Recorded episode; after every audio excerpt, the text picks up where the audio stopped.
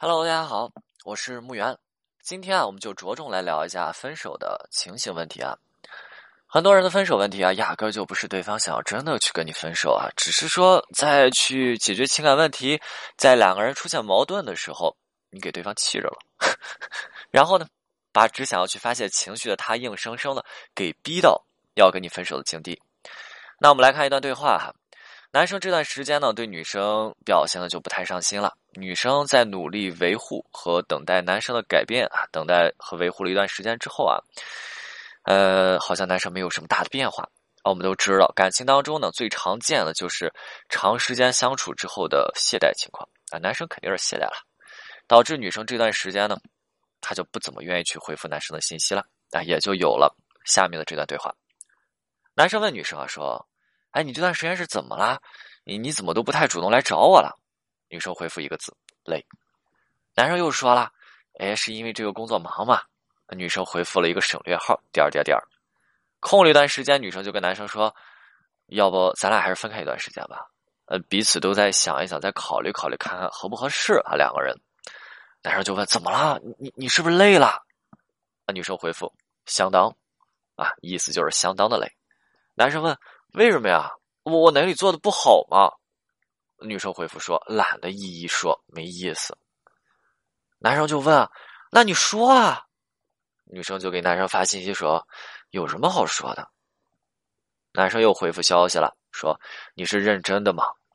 女生空了一会儿，回复了一个字：“嗯。”男生说：“好。”隔了一会儿，男生又说：“这样。”过几天，我把你留在我这边的衣服给你收拾收拾，我给你送过去。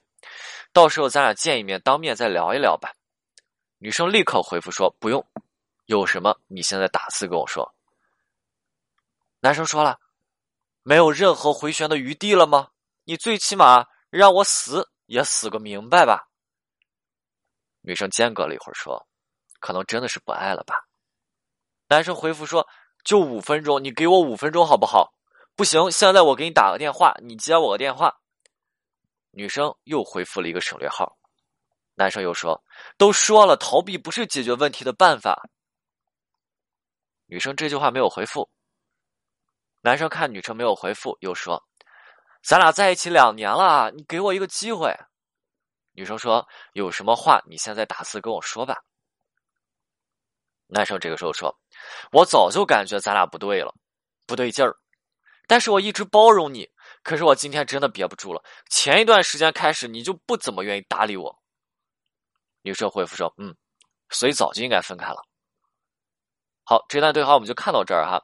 那看完这段对话之后，我想问大家有什么感受吗？就是看一看男生给女生发的这些信息，嗯，我想问大家有什么感受？就是这段男生和女生的对话。这是分手当下的一段对话，就是一一边在分着手呢，就是正在面对分手问题，一边发着这些话啊。大家能发现什么问题吗？我们其实不难看出啊，那女生分手之前她是难过了好久的，同时女生在分手之前对待男生的态度，她开始发生了变化。我们清楚很多的分手问题，它压根儿就不是一蹴而就产生的，分手之前。它一定会有一些前兆和征兆，这个就像台风和地震一样。你看，啊，地震要来了，然后这些小动物就赶紧非常的慌张啊，蚂蚁要搬家，等等等等等等。那这个分手问题，它不是一蹴而就的，它也会有一定的这个前兆和征兆，完全是可以被观察和预测到的。就像女生这个样子，她不再怎么去主动联系自己的男朋友了，然后回复信息的内容、语气、状态都开始进行缩减，而且这不是一天。这已经持续了一段时间，这是持续一段时间的状态。那这样子女生的这种状态，嗯，和以前不一样，这种迥异的变化啊，女生这样子的表现，完全是可以被观察到的。但是，啊，但是，但是后来我们再说哈，那我们再来看哈，男生发现问题了吗？根据男生自己的描述和表述，男生他是发现问题的。但是问题就来了，男生发现问题之后，男生做过什么吗？好像什么都没做。对于情感问题来讲，有两个非常非常致命的点，一个点就是没有能力发现问题。你会跟一个永远发现不了情感问题的人恋爱吗？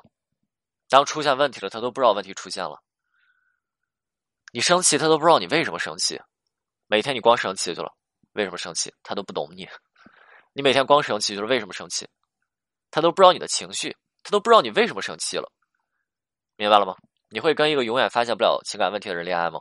那我们把这个问题再稍微转化一下，你会跟一个小孩子恋爱吗？小孩子什么都不懂，代名词，对吧？不会啊，小孩子根本不懂爱，彼此是不对等的，因此你不会跟他恋爱，这点你就明白了吗？这是一个致命的点。一个什么都不懂的人，连常识性都不懂的人，都不清楚的人，他没有办法理解你的人，那只会让我们一而再、再而三的在一份感情当中感觉特别的疲惫。我们不会跟这样子的人恋爱。这是一个致命的点，那另一个致命的点则是知道问题出现了，但是问题出现以后假装看不见。情感问题出现了，我也知道问题出现了，但是，哎，假装看不见，靠时间吧，等他自愈吧。假装看不见，我们知道啊，现在哲学把恶，就是那个善恶的恶，恶分为大恶和小恶。那这个恶是邪恶的恶，是善恶的恶啊。那小恶是什么？是直接出现这种施恶行为、作恶行为啊。小恶啊，那大恶是什么呀？这都是小恶，直接作恶行为都是小恶。那大恶是什么呀？大恶是那些做出诱导行为的人，这是一部分，还有一部分是视而不见的纵容行为啊。你看，出现纵容行为的人，就是你看一群人围观这人在施恶，不去阻止在看着，对吧？如果人人都不献出一片爱。呵呵呵呵呵，那就像现在很多人看到作恶，他不会去制止，对不对？你还啪赶紧转发个微博，我今天看到了什么，简直可恶啊！那这样子的行为在现代哲学当中是比作恶本质更恶劣的和更糟糕的恶行啊。那么情感当中明明知道问题出现了，而对于出现的情感问题无动于衷的人，没有任何表现和没有任何。处理行为的人，他只会令人更加的失望。我们所希望的情感对象，我们所希望的伴侣是什么样？当出现问题的时候，他有去承担责任的勇气和担当，他有解决问题的能力以及力量啊！这是我们希望在感情上得到力量感，能够依靠这个人。怎么依靠？不就是出现情感问题不会去逃避，有力量、有责任、有担当吗？那我们去看啊，男生是这样子的吗？啊，是啊，对吧？嗯，假装看不见，假装不知道，纵容我，等着你自己变好。男生不仅如此啊，这怎么样？我我我不作为，还要怎么样？还要说出来自己不作为。你看，我早就发现问题了，不仅不作为，还要我我还要去说出来我不作为啊！不仅还要怎么样？还要你看我不作为，我我还要给自己的不作为打上一个特别好的标签还要给自己的不作为做一修饰。我的修饰是什么？我发现情感问题了，然后呢，我是包容你，你有问题我包容你，啊，简直无情。这是不是坚定了女生要分手的决心？一开始。女生真的想要分手吗？没有吧，她只是希望男生能够好一点，她观察男生呢。但是到了后来呢，这是不是叫男生气死了？说这话对吧？你不作为，你还说你包容我，你什么都不做，你还说你包容我，啊，你还说我有问题，女生内心是不是气死了？让自己的男朋友。那是不是坚定了女生要分手的这个决定啊？决心。而在这段聊天的内容当中啊，男生反复问女生：“为什么呀？你为什么要跟我分手？你为什么累啊？你为什么？你怎么了？你为什么呃不愿意跟我去聊？”啊，那么问题又来了哈，对方都要跟你分手了，你还要问为什么？那这样子的人是不是无可救药？如果对方一开始分手，他提出来是为了让男生能够更好的安抚他的情绪，那么之后呢，女生的分手完全就是被男生的蠢给气的不行。因为她感觉自己男朋友已经无药可救了，明白吗？明白吗？所以大家在面对分手问题的时候，一定不要去问对方为什么，你不要问为什么啊，问了就是完蛋啊，问了就是罪加一等啊。如果说你连对方为什么难过、失望、对你失望、为什么想要分手都不知道的话，那是不是对方这手分的真是太对了？OK，今天内容就到这里，我们下次再见。